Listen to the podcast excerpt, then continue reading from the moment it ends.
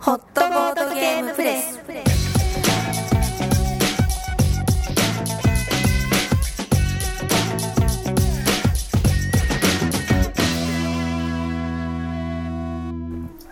毎回毎回ホットなボードゲームを皆さんの心にお届けするホットボードゲームプレス、えーモテたい男1号幸太郎ですえーモテない男2号とがりですあモテたいとモテない と2人揃って大体似たような意味かなそうですね、うんそうまあはい じゃあそういうえ何そんなにモテないのいやモテモテですよ全然モテモテですようん強がりはやめようぜ今日も道を歩いてたら猫が寄ってきま してああかつお節の匂いにつられてね朝ごはんにねかけてたからね そうそうそうそう朝ごはんのかつお節の匂いに聞かれて猫が寄ってくる男とがりが今日説明してくれるゲームは何ですかえーコロッサルアリーナ殺されるアリーナはいコロッサルアリーナ、うんえーとですね殺さるコロシアムえーコロッセオ的な、あまああまあそうですねななんだろうコロコロコロッサルアリーナうんなんかまあ闘技場的なまあ闘技場闘技場なんですね闘技場なんですよ、モンスターが戦う闘技場なんですよあこれ国千谷のねせ国千谷先生的なそう一部で有名な国千谷さんのうんこれ国千谷さんあれ国千谷さんがリメイクしたんだか国千谷さんのゲームのリメイクなんだか忘れましたけどうんあそうなのとにかく一回出たやつのリメイクものなんですよはいはい、えっ、とどんなのかっていうとうこの12匹の超かっちょいいモンスターがいてですねん、12匹12匹いますそうなのこう10 12匹っていうかうんまあ10匹と2人ですね人間がね2人混じってるんですよアマゾンとアマゾン、ンと明治っていううんまあこれ以外はみんなモンスターあ天使とか悪魔もいるけど、うんこの12人のモンスターのうち8人が毎回出てきてうん戦うんですよ、うんその闘技場でアリーナで、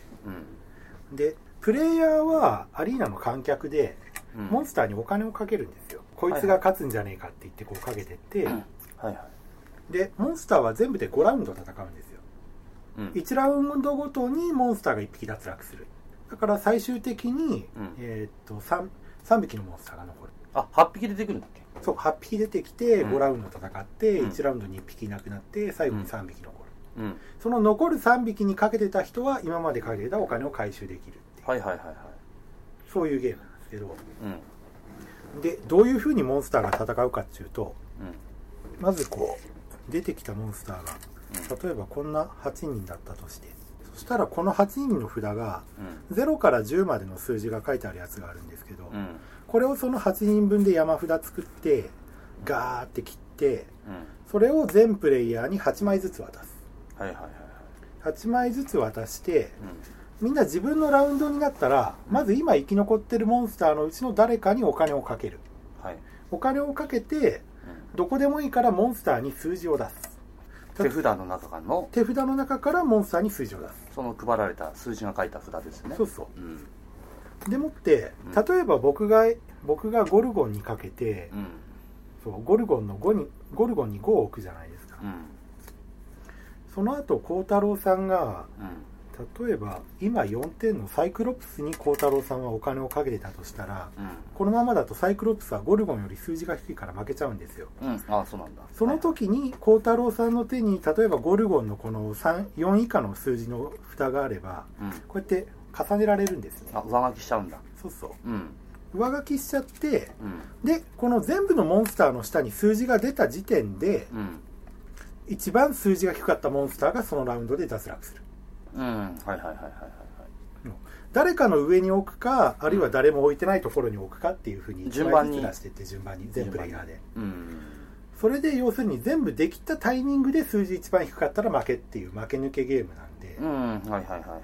それでだからさっき配られたカードのこの出す順番でものすごい悩むわけですよあー次のラウンドに行っても手札は増えない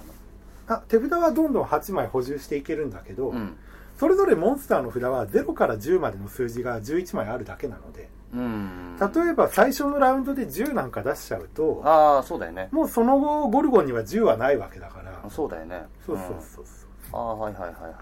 い強くても意味はないんですようん一番弱くないようにしなきゃいけないうんしかもそのラウンドで一番弱くないようにしなきゃいけないうん各ラウンドにねそうそうそうこれ一回やったら次のラウンドになったらこれはもうゼロに戻るわけこれ戻んない置きっぱです置きっぱ置きっぱでどんどん下に重ねていく感じああなるほどなるほどゼロとか自分のかけたところにゼロとか残しちゃったら大変なことですよね大変ですねもう誰かに俺がかけてるところにゼロ置かれたら早く上書きしたいと思いながらドキドキしながら自分のラウンドが回ってくるのを待つみたいなああなるほどなるほそうどそうそああこれかけかけるお金はラウンドごとにどんどん増えていくわけうかけるお金はうん基本的にみんなこのお金を5枚ずつ持ってるんですけどうんお金の価値がね毎回違うんですようん最初のラウンドではうん1個のお金に4ゴールドの価値があってうん1匹抜けた段階では3ゴールドになってうん2匹抜ければ2ゴールドもう1匹抜ければ1ゴールドになっちゃうっていううん価値はどんどん変わっていくんだけど、うんお金は5ゴールドあって毎ターン置けますうん1個だけうんで1個のラウンドについては例えばもうすでに誰かがトロールとかに置いてたらうん僕はもうトロールには置けないんだけどトロール以外のものには置いていいんですようんそういう感じでだからなるべく早いラウンドでどんどん置いていっちゃった方がゴールドの価値は高いんだけどうん早いラウンドだと誰が勝つか分かんないから後のラウンドまで取っておこうかなとかうんその辺もちょっと悩みどころですねうんゲーム中に5回お金かけられるんでいつのタイミングで誰にかけるかっていううんそうだねうんなるほどなるというのが基本ルールほど大体わかりまましたすで全て5ラウンド終わった時点で3匹が残ってる3匹が残っててでそれで掛け残金った3匹にかけてた人はみんなお金がもらえるもらえるとそのさっき言ったこの第1ラウンドにかけたやつは4ゴールドになるし第うん2ラウンドにかけたのは3ゴールドになって戻ってくるしっていううんはいはいはいそうお金でもさ足んないくないこれそうなってくるとポイントあポイントで計1算人にするつのきか1人につきあ5回しかかけられないんで、うん要するにお金は5個しかないわけですよでもさ4ゴールドになって戻ってきたらどうしますあまあ計算するだけなんで計算す最る後か最 なるほ後どねなるほどねまあ簡単な足しですからそうですねであでこれで何回かこうやって最終的に点数の高い人の勝ちみたいもなうそうそう5ラウンドまでやって、んお金回収して点数高い人の勝ちですよあじゃあ結構早く終わるねこのゲうんスパッと終わりますよーム大体まあみんな悩みながらだからそうそう早くは終わんないけど、うーんうんまあ1時間はかかんないですよそうだよねうんであともう1個モンスターごとに特殊能力あるんですようんさっき言った基本ルールに加えてうん例えばですねこのゴルゴンだったら石化睨みっていう能力があってうんこれは他のプレイヤー1人とモンスター1体を指定してうんそのプレイヤーは手札から指定したモンスターの戦闘カード1枚を自分に渡さなきゃいけないじゃあ、はい、と、じゃあこれで、俺が使ったとして、トガリっつって、うんサイコロプスのカードよこせっつったら、そう僕はサイクロプス1枚あげなきゃいけない持ってなかったらどう持ってなかったらないよっつってはいあ無駄でしたみたいなああ、そういうことか。ででその能力の使い方なんだけど、うん現時点でそのモンスターに一番お金をかけてる人がモンスターの能力を使える、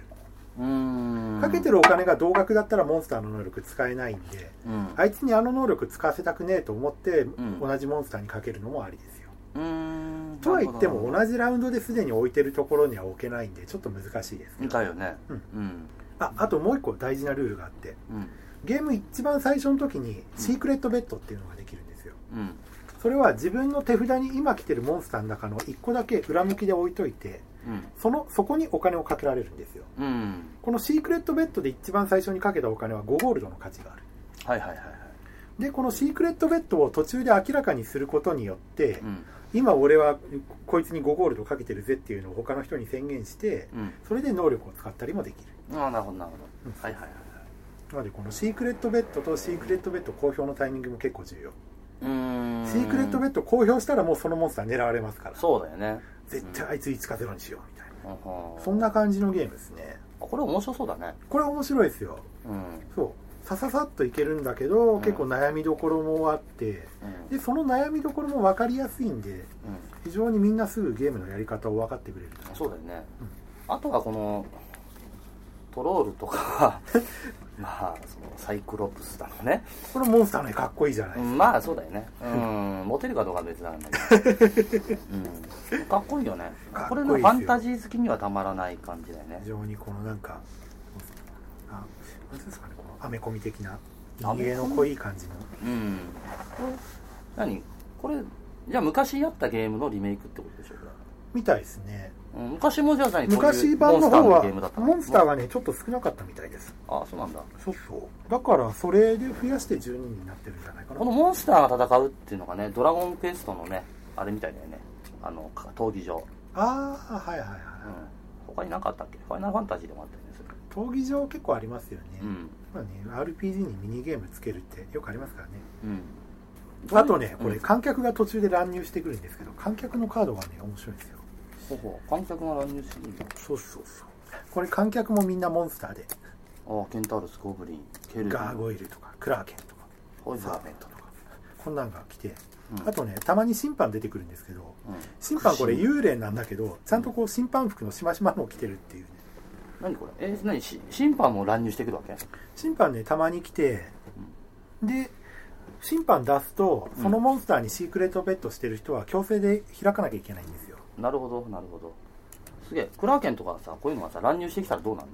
こいつらにかけはできないんでしょそうクラーケンは例えばあそうこの観客はねみんな数字はあるんだけどどのモンスターの上に置いてもいいんですよああなるほどなるほどはいはいはいだからうん誰かに自分がかけてるモンスターのゼロ置かれちゃったっていう時にうん観客の高めの数字を持ってればうん観客でポイッと裏上書きができるあそれは今後そのじゃあ今ゴルゴンのところがもうゼロにされちゃってゼロたにらされちゃってたじゃらああ代わりにクラーケン置いて8にしようとかあなるほどねそほううそほうほのう代わり観客カードはうん特殊能力使えないんですよ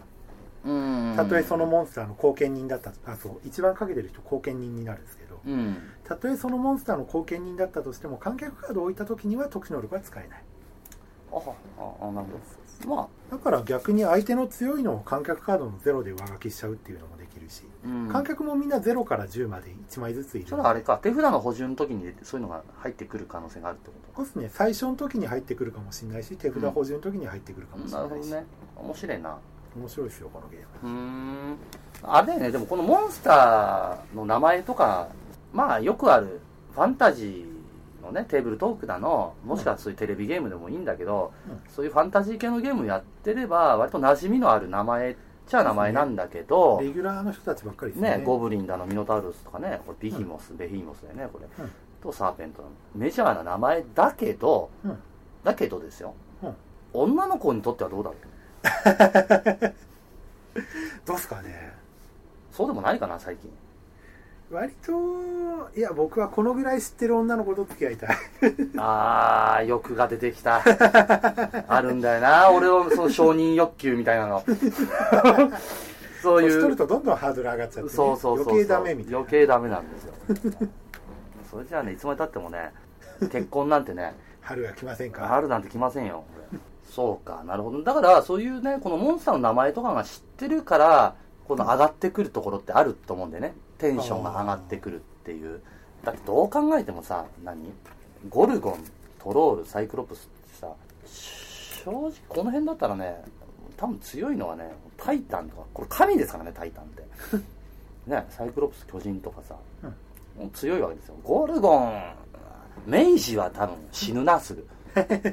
ゴルゴンも言っても元は神様ですああそうメガネ様ですメガネそうですよねああゴルうんアマゾン明治あたりはこれはどうなんでしこょれう人間ですからね多分人ね間ですからね明治僕は遊ぶ時大体アマゾンと明治抜いちゃいますね、魔法使いですからねただのねなんかなんか人間だし抜いとこうかみたいうな、んてかなんでそんなモンスターが戦う場に駆り出されたのかっていう そこが疑問ですよねすごい不思議で すよねどんな悪いことしたんこの人たちみたいな完全に奴隷階級ですよね 明治なんてねレイストリンぐらいの能力がないと勝てませんよこれはあドラゴンランス復刊してますよね今ねあ本当。あのね角川翼文庫から翼文庫ってあるあれですよあの子供向けのとこでへえそこが面白かったなドラゴンランス俺好きだったな俺あとは戦記伝説英雄伝はいあれだからあの不死身から出なかった分もうん今ちゃんとハードカバーで出てて、あれえ映画とかしないのかねなんかあさハリー・ポッターとかさあとねトールキンのやつなんだっけロード・オブ・ザ・リングだかはいはいああいうのをさあんな感じでうんそうそうそうそうそう、そうですね戦記と伝説だけでもやってほしいですよねねうんうん、好きだったな俺あいつローラ・ランサラー さローラ 好きだったなあれ恋だな俺の中で多分これなんだろうこれやっぱりあのレイストリンとキャラモンのあの歪んだ感じの関係が大好きでしたけどうね、んあれってさなんとなくナイトヘッドっぽいよねああ、そうですうね。ん、俺なんかナイトヘッドがなんかさ、あのー見た時にああなんかドラゴンランスっぽいなみたいなイメージを受けてて、あ頭が痛いお兄さんみたいなことでしょう要 は、ナイトヘッドの方がでもまだ素直ですよ、ね。まあ、そうだよねそそこまでひねくれてないからうさそうそうレイストリンとか辛く当たるくせにものすごいキャラモンに頼ってるじゃないですか。そうなんだよねで、キャラモンもその逆で、こうなんか、すごいこう頼れる兄貴かと思いきやレイストリンにべったりみたいな。そうそうそうそうで若干ちょっと知能指数低めみたいなところあるじ ゃないキャラモンの場合うんまあまあねドラゴンランスの話はどうでもいいんですけど、 うんドラゴンランス知ってる女の子ならこのこのゲームもバッチ リですよなんとなくいるかダメかなあなカたウンねター翼文庫で出てるから今小学生の女の子とか読んでるかもしれませんよああでもほらなんかその「ロード・オブ・ザ・リング」とかはさ、うん映画になってさすごくみんなあー見てるわけじゃないあれもでもどっちかっていうとハードルですよねあの映画もねなんかこうあの映画が好きな女の子って多分こういうゲーム大丈夫ですよ、うんまあそうだよね、あのなんか若干かったるい感じというか、うん まあ、ね間の取り方の長いというかうん主人公がハーハー言いながら指輪捨てに行くだけじゃんみたいなまあねそれを言っちゃったら ね長いよ脇役のが活躍してないみたいなねまあねでもほらあの戦争シーンとかさそうですね壮大なスペクタクルなわけじゃないそうあのスペクタクルシーンで興奮してくれる女の子なら大丈夫ですようーんそうだなあんそういう女の子がいればいいねとがりね旅に出ようか一緒にそういう女の子を探すロード・オブ・ザ・なんちゃら労働者なんちゃら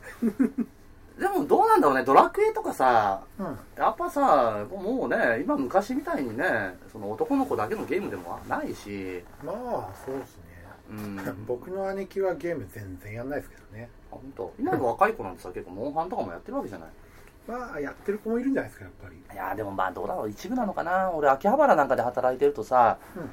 なんかそういうのがさ世界の全てみたいに見ちゃうんだけど、そういうのが俺最近思うわけそのコスプレとかさあーそういうアニメ的なこととかすごく自然じゃない、秋葉ってうん街歩いてたら大体メイドさんいっぱいいるしさ そうなんか見慣れた景色なんだけどメイドがねでもよそ行くとあこれって普通じゃないんだなってことにたまに気づかされるわけ ようんこの前なんかね渋谷行ったらさ、うん渋谷の駅前で巫女さんの服着た人が、うんなんかチラシ巻いてたの、おー秋葉だったらとかでさ見慣れてるからなんかさらっと自然な感じで俺うん通過しちゃったんだけど、よく考えてみたらこれおかしいよなって渋谷だぜここみたいなうんなるほどうんだからそういうのがあるからだからついつい俺もね女の子でコスプレイヤーなんて当たり前じゃんみたいな思ってるけどうんよそ行ってみたらそうでもないうんわけですよ、ボードゲームも一緒で、そうですねうんやりに来る女の子めったにいませんからねでしょうんそういうことよだかだらっさてこの間あれですよあのエンドブレイカーっていうカードゲームうんうのん、体験会行ったんですけどドミニオン的な感じのカードゲーム、うんそう体験会行ったら珍しく同じテーブルに女の子がいてうんうんおっと思って見たら店員さんだったみたいあなあ店員さんだそう悲しいよね ただもそうだねだから僕たちがこのボッドキャストでもっとね聞いてくれた人がいろんな女の子を誘って、うんボードゲームの世界に女の子たちを誘うきっかけになってくれればいいですよねそうですねうん誘いやすそうなゲームをこう 紹介してないかもしれないだ か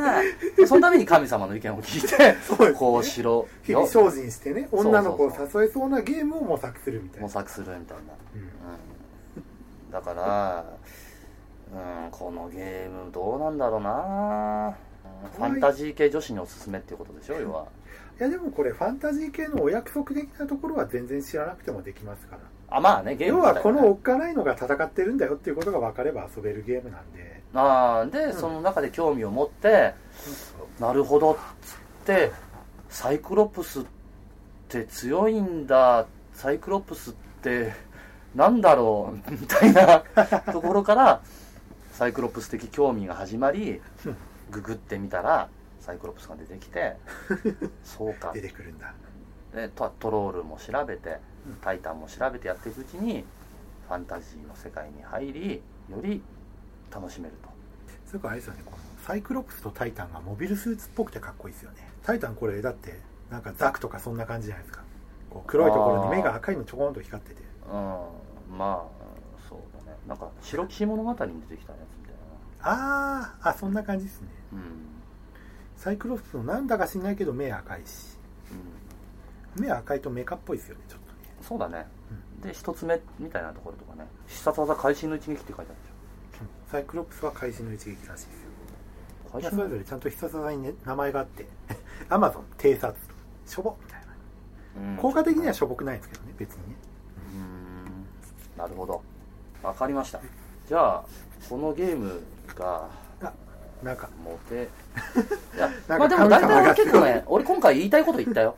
結構、うん大体言ったうん言いたいこと言ったどの辺がどう面白いかは僕は大体言い切りましたようん、俺もね、 このゲーム誘うならこうしろって、まあ、うん、神様とちょっとディスカッションして決めたいと思う。どうですかちょっと神の声的な。どうですかえーっとこれ結構いける気がするんですよねね、悪くないよね。このゲームはモテるモテないで決めなくてはいけないのでモテますもうモテるんだおおいやあのやっぱりさっきも言ってたけど、うんこの出てくるモンスターのお約束的なところが、うんまあ、知らなくても遊べるんだろうけれども、うん。最近やっぱり「ハリー・ポッター」とかはいはいはいにもやっぱ出てきてるし「うんロード・オブ・ザ・リング」とかう、ん。なんかその系のファンタジーを見てれば、うんまあ、みんな出てくるじゃないですか、そうだね。んというところでは非常に一般女子にも馴染みがあるとこの手のモンスターだったら、おーうん、そうだね。うん、っていうのがまず1個とうん。ゲームのルールが簡単、そうだうね。ん、聞いた感じ、ね、パッとわかりやすい感じだし。非常に分かりやすいですようん。で悩みどころも分かりやすいしあとはコンパクトなのでうん。うん。こういざっていう時に遊びやすいそうだね。このね、箱もファンタジーフライトゲームスのこの、いつもの箱だし。うん。これなかなかいいんじゃないかと思いますよ、おほうん、じゃあ、で問題点がうん。ああれる なんか、そうなんだよね。なんか結構よくできててそ、ういまいちね、この、突っ込みどころがないってもっといツッコミう。どころのあるゲーム持ってきた方がいい 点があるとすれば、これ誰とやるかですよねまあそうですよね。そうですよねこれ、う何人でやるかとかの戦略になってきますよね誘いやすいと思うよこれはね2人から5人用です二人から五人よ。でここでまあいつものように孝太郎さんのシミュレーションをしてもらいたいこれはあれですよ。やっぱり、まあ一緒にやるんですよ、ゲームは。うんうん4人ですよね。例えば、まあ、その、遊びの席とかで、うんまあ、飲みに行った先でもいいですけど、うんの、あのー何人かでやって、そのうちの中の一人、まあ4人でも5人でもいいですよう。ん中の一人に僕僕がねうんなんとかしたい女の子がいたとするじゃなうい、んこのゲームの本質はうんいかに自分の賭け金をうんゲットするために、まあ、自分の賭けたモンスターを勝たせるかだと思うんですけど、うん好きなあの子が賭けたモンスターを勝たせるために自分は頑張るべきですよお前マジっすかそうですえそこで突然2対多数みたいな状況になっちゃうん ですかそうです、だから例えばこうねバーッとモンスター並びますよね、うんでバーッと並んでったで第1ラウンドでこう並んでた、と好きなあの子はゴルゴンにかけました、うんゴルゴンにね、うんで俺はサイクロプスにかけてましたと、うんとねバーッと順番にこのモンスターの札を出していくわけでしょうんとまあね空気の読めない尖りみたいな人間がねゴルゴ にゴルゴンに1とか出すわけですよ、はいあ はこのままじゃ僕これ5ラウンドまで取っときますけどねまあそういう戦略はもう置いとくとして、い、うん置いとくとしてねこう並んでるわけ、うんやばいこのまま行くとこのラウンドがもうすぐ終わっちゃうっていうような状況ですよこうはいはい次俺の番、うんここでタイタンを置いたらもうターン終わっちゃうもうこのままじゃゴルゴンが負けちゃうと負けちゃうわけですよそしたら俺は何も迷うことなくゴルゴンの上に10億 ねあ女の子混じってる時は孝太郎さんと遊びたくないですね何も迷うことなく、このターンでサイクロプスが落ちてしまうかも自分のかけたサ釣イれクなロプくスてがもゴルゴンの銃を置いちゃう置いちゃうなる